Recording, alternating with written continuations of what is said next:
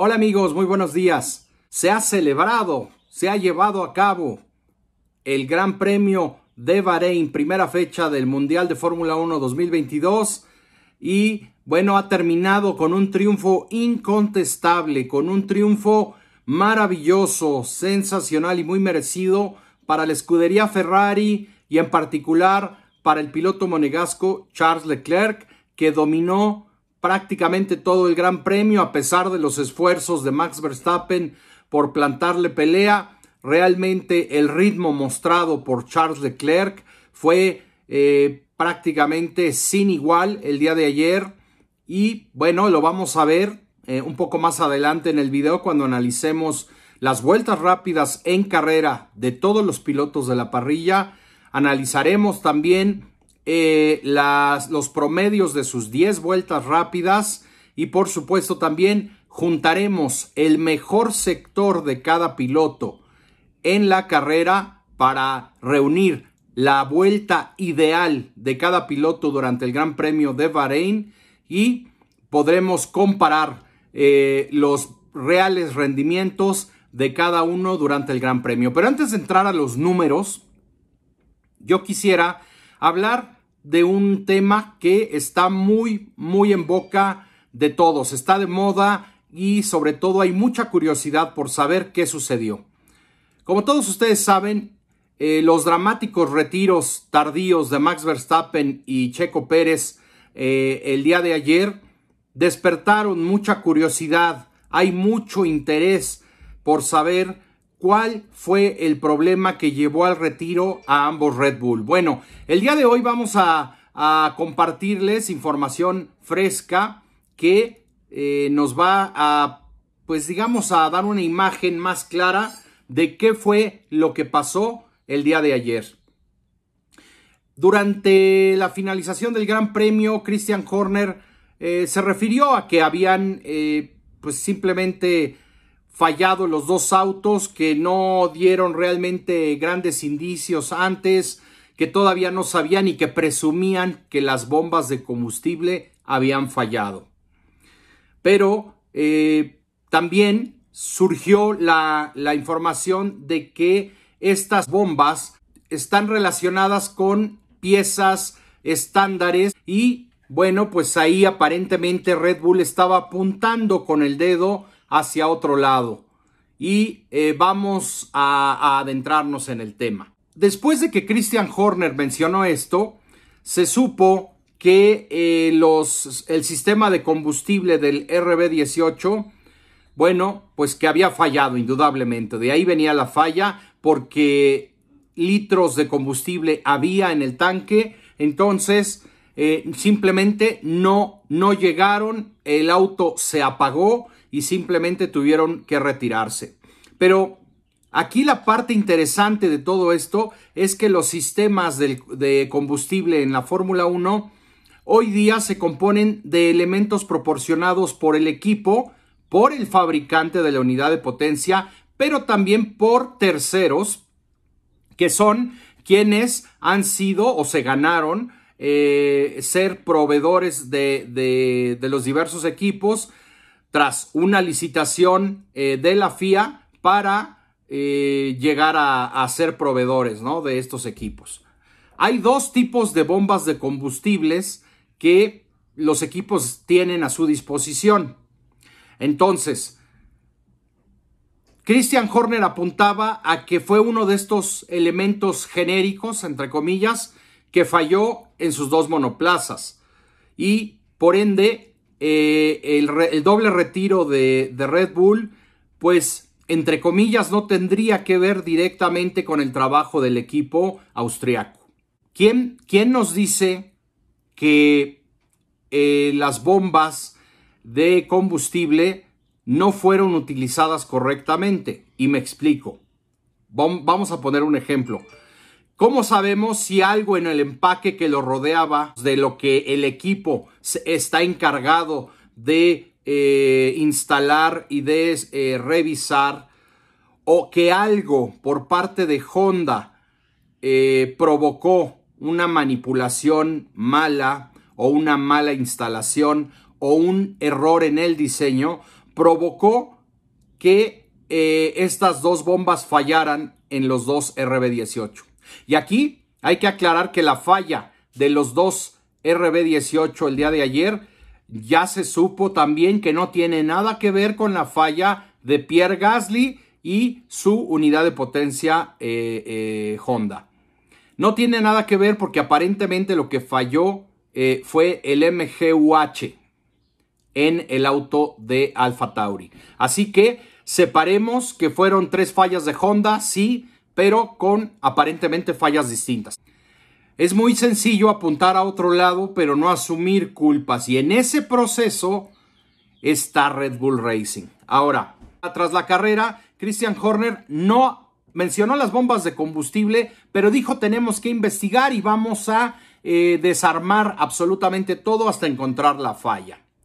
Ahora, la versión del día de hoy es que hay una gran posibilidad de que estas fallas esté relacionado con la temperatura que eh, reinó en Bahrein y que también eh, afectó al RB18 y afectó por supuesto a sus sistemas de enfriamiento.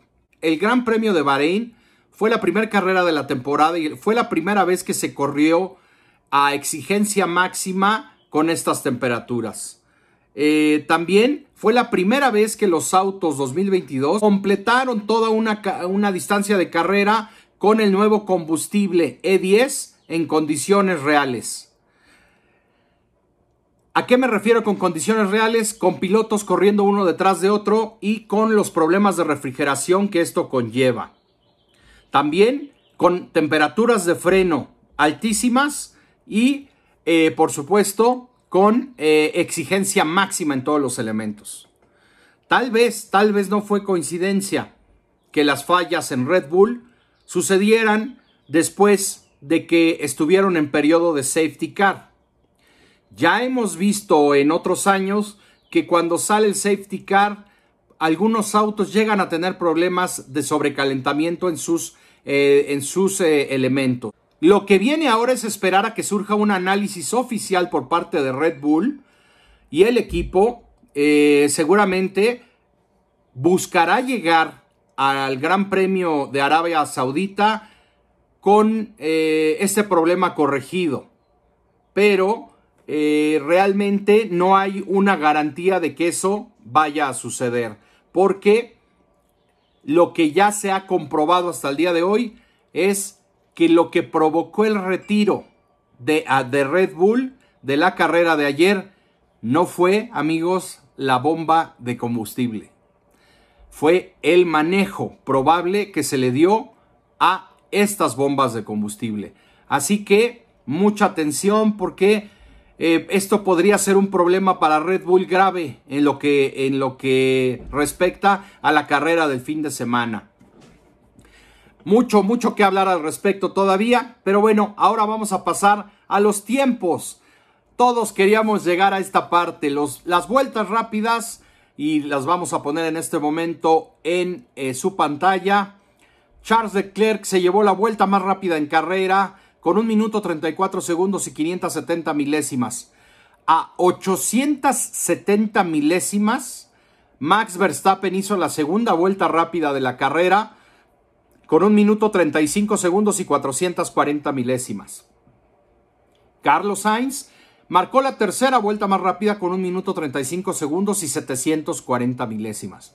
Esto quiere decir que la vuelta rápida en carrera de Charles Leclerc fue 1.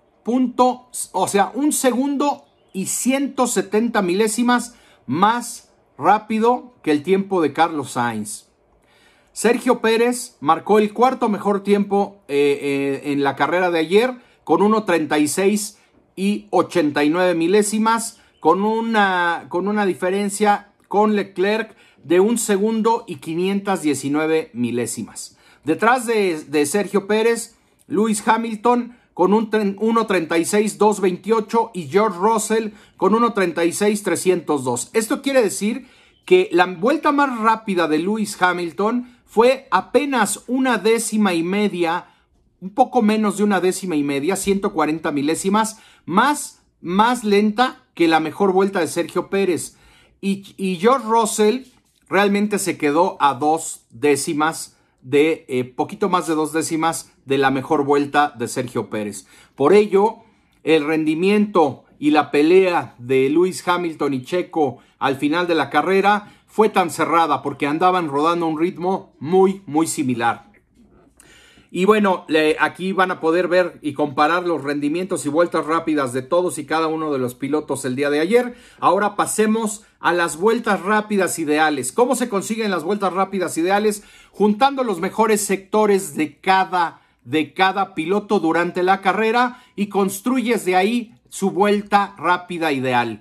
Ahí Charles Leclerc Marcó también la vuelta rápida ideal con 1.34.570. Max Verstappen quedó en la segunda posición con 1.35.352 a 782 milésimas. Pero vean qué interesante. Juntando estos tres mejores sectores en carrera, Sergio Pérez marcó exactamente el mismo tiempo que eh, Max Verstappen. 1.35.352.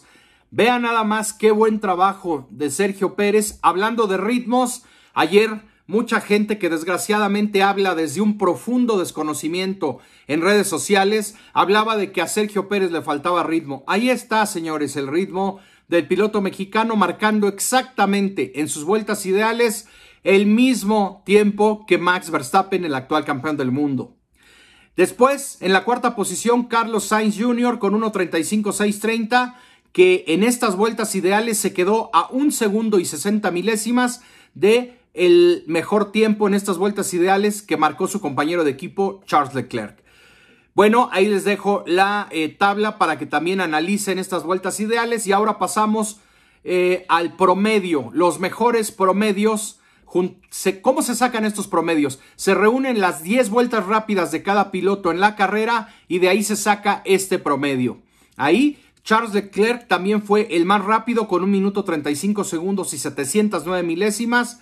A medio segundo quedó su compañero de equipo Carlos Sainz Jr. con 1.36 211 para una diferencia de 502 milésimas. En la tercera posición, Max Verstappen con un tiempo de 1.36 237 a 528 milésimas.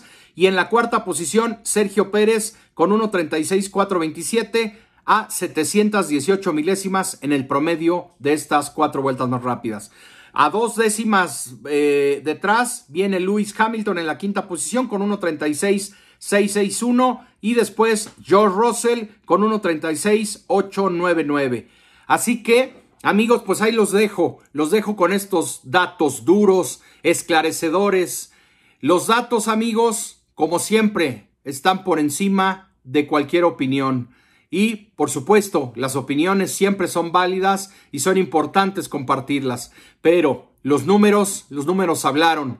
La pista habló y ahí, amigos, no hay nada que decir. Creo yo que quedó demostrado que ayer hubo un piloto que estuvo rindiendo a un nivel superior del resto que fue Charles Leclerc y que todos los demás, desde Max Verstappen, Carlos Sainz, Checo y por supuesto el dúo de Mercedes estarán bastante preocupados por el rendimiento de la Ferrari, pero también de un piloto como Leclerc que está logrando extraerle eh, un rendimiento superior.